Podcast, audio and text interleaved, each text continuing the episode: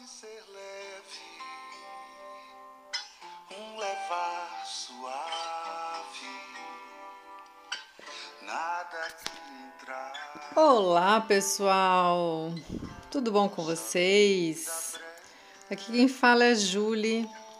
Estamos lendo o livro Quando Me Conheci, de Jorge Bucay. Estamos ainda na primeira parte do livro, em que ele fala da pergunta Quem sou? E este é o último capítulo desta parte, então ele vai encerrar com este capítulo a pergunta Quem sou? E o título desse capítulo 7 é Ser Pessoa.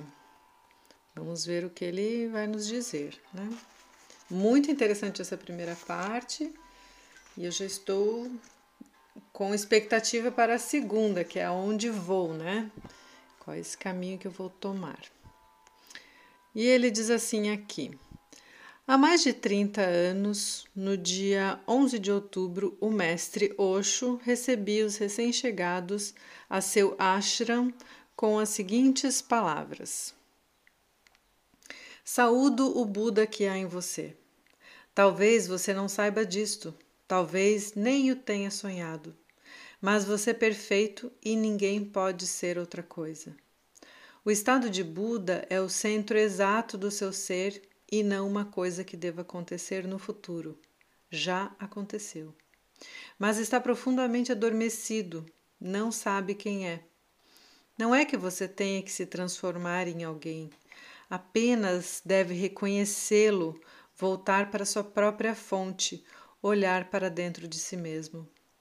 Permita que seu coração saiba que você é perfeito. Sei que pode parecer presunçoso, muito hipotético e que você não consegue confiar totalmente nisso. É natural, eu entendo.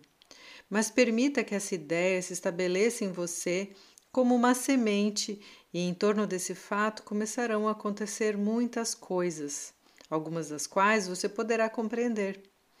Com esta visão em mente de que você é perfeito, que é um Buda florescendo, nada falta, tudo está pronto. Você só precisa colocar as coisas na ordem correta. A única coisa de que precisa é um pouco mais de consciência. O tesouro está aí, só precisa trazer uma lâmpada com você. Quando a escuridão desaparecer, você deixará de ser um mendigo e será um Buda. Será um soberano, um imperador. Todo o reino é para você. Basta reivindicá-lo. Mas é claro que não pode fazer isso enquanto achar que é um mendigo. Não pode reivindicá-lo, não pode nem sequer sonhar fazer isso caso se sinta um mendigo. Essa ideia de que você é um mendigo, de que é ignorante, de que é pecador, foi pregada de tantos púlpitos através dos tempos que que se transformou numa profunda hipótese, desculpe, numa profunda hipnose em você. Essa hipnose precisa ser desfeita, e é justamente para rompê-la que começo com esta saudação. Saúdo o Buda que há em você. Talvez, como sugere Osho, a única coisa necessária seja despertar. Perceber a realidade do que somos, do que podemos e do que temos. E nos conceber, é claro, as permissões que equivocadamente mendigamos a outros ou que esperamos que nos conceda, como quando éramos crianças. Começando é pela permissão máxima a de ser quem somos, sem nem sequer tentar parecer com o que os outros querem, o que lhes convém ou o que gostaria que gostariam que fôssemos. Como consequência, defenderemos nosso direito de sentir as coisas boas e más segundo o nosso coração e não como os hábitos ou os bons costumes dizem que qualquer um sentiria em nosso lugar. É óbvio que podemos pensar o que quisermos. Ninguém pode impedir isso, mas não é suficiente. É preciso que eu me sinta livre para dizer o que eu penso, sem me esconder, sem baixar a voz, sem baixar a cabeça. E é necessário também que me permita calar o que penso e sinto se assim o quiser, se julgar conveniente. Essas liberdades essenciais, como as denominaria Virginia Satir, me permitirão decidir onde quero estar, a maneira como quero ganhar meu sustento e a distância ou a proximidade que quero ter com os outros. Permitirão também que eu perceba que posso e devo correr os riscos que eu quiser, pagando seu preço e me tornando responsável pelas suas consequências, boas ou ruins. Somente assim compreenderei a importância de assumir o verdadeiro e definitivo compromisso com minha existência. O compromisso que me permitirá sair em busca de minhas necessidades sem esperar que ninguém me dê aprovação para desejá-las e obtê-las. É provável que muitas pessoas não gostem do que me torne cada vez mais quem sou. É possível que se zanguem comigo quando descobrirem a liberdade que me dou de ser o que quiser. Com certeza, muitos decidirão se afastar de mim, achando que sou estranho ou perigoso. Mas, se não começarmos a nos dar essa permissão, não haverá despertar, caminho ou felicidade autêntica. Continuaremos sendo indivíduos parecidos com muitos outros que se assustam ao se sentir diferentes e se tornam então obedientes, sócios vitalícios do clube dos que não se dão o direito de ser quem são. As consequências de se esforçar para pertencer ao clube das maiorias, renunciando à autenticidade, são muitas e às vezes podem ser dramáticas. Uma adolescente percebe que precisa ser parecida com as outras para ser aceita. Talvez isso a leve a acreditar que tem que ser magra e alta como as modelos. Pode ser até que conclua, ao assistir à televisão ou ver as fotos nas revistas, que, se pesa mais de 45 quilos e certa roupa não lhe cai bem, ou se alguns ossos não sobressaem na pele, ela não é mais uma pessoa. Esse é um exemplo cruel do que acontece a diversas moças e rapazes que vemos todos os dias na televisão e nos jornais, muitas vezes no obituário, vítimas da anorexia, do álcool, da dependência de drogas, da delinquência.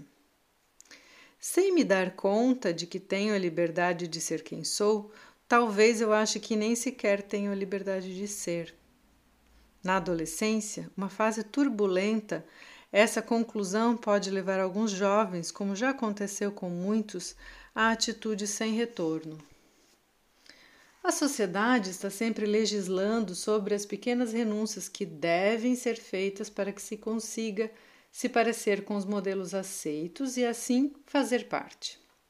Perdidos nesse caminho, alguns acabam sempre se esforçando para ser o que não são e obrigando-se a ser a estar onde não querem, fazendo durante grande parte do dia algo que não desejam nem lhes dá prazer.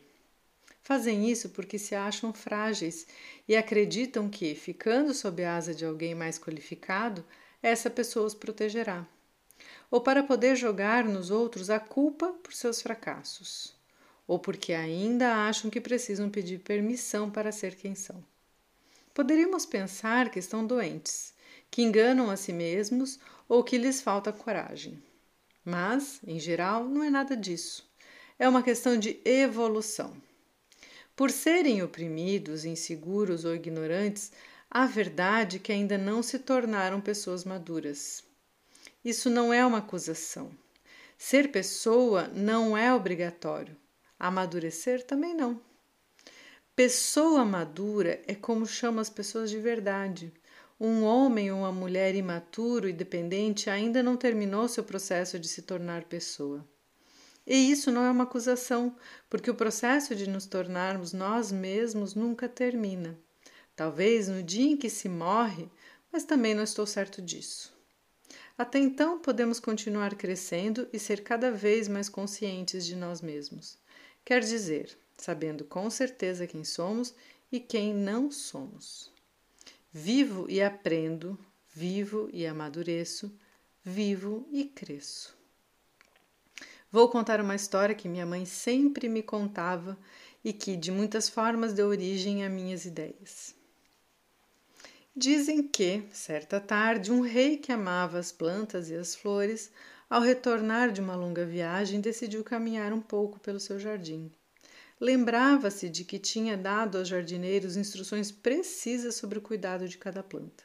No entanto, percebeu com tristeza que suas árvores, seus arbustos e flores, muitos dos quais ele mesmo havia plantado com muito trabalho, estavam morrendo. Com angústia, perguntou-lhes o que estava acontecendo. O carvalho lhe disse que morria porque não podia ser tão alto quanto o pinheiro. O pinheiro agonizava, lamentando-se por não dar uvas como a videira. Na pérgola, a videira morria de raiva porque não podia florescer como a rosa, enquanto a rosa chorava por não ser forte como o carvalho. O rei também percebeu que tinha vontade de chorar. Então no canto mais longínquo do jardim, viu um monte de flores crescendo de todas as cores e transbordantes de saúde e energia. Ele se aproximou e encontrou as frésias florescendo mais frescas do que nunca. Então perguntou: Como é que vocês crescem tão saudáveis, afastadas da fonte e provavelmente sem os cuidados dos meus jardineiros? E as flores responderam: Quem vai saber? Sempre achamos que, quando você nos plantou, queria que fôssemos frésias. Se quisesse um carvalho ou uma rosa, teria plantado um carvalho ou uma rosa. Naquele momento, soube que nossa maneira de lhe agradecer pela vida era sermos as melhores frésias que pudéssemos. E foi o que fizemos. Agora é sua vez. Você está aqui para contribuir com seu perfume para o mundo que nasceu. Apenas olhe para si mesmo. Seja quem é e conscientize-se disso. Não há possibilidade de ser outra pessoa. Você pode aproveitar isso e florescer regado com seu próprio amor, ou pode murchar com seu próprio repúdio, tentando ser outra coisa. A decisão é sua. E assim ele finaliza, pessoal, muito, muito lindo com esse, essa parte de quem sou, com um convite, né? Sejam a melhor versão de vocês. Não tentem ser outra coisa, não tentem ser o que vocês acham que os outros querem que vocês sejam. Porque às vezes não dá certo, né? Não vai dar certo, porque vocês não vão ser nem vocês e nem a gente sabe o que o outro realmente quer da gente, né? Porque é a nossa percepção do que o outro quer. Então, ser autêntico, ser vocês. E para isso vocês precisam se conectar com vocês mesmos, né? Então, ele começa falando dessa conexão, da gente saber quem a gente é. E aí, se permitindo, ele termina então esse capítulo falando, né? Se permita ser quem você é porque assim, quem estiver observando o jardim, quem estiver perto de vocês, vai ficar feliz por vocês serem a melhor versão de cada um. Espero que vocês tenham lindas reflexões, um dia iluminado e que experimentem ser um pouquinho quem vocês são, né, para experimentar uma forma mais leve de viver a vida. OK? Um beijo afetuoso a todos e até o próximo áudio.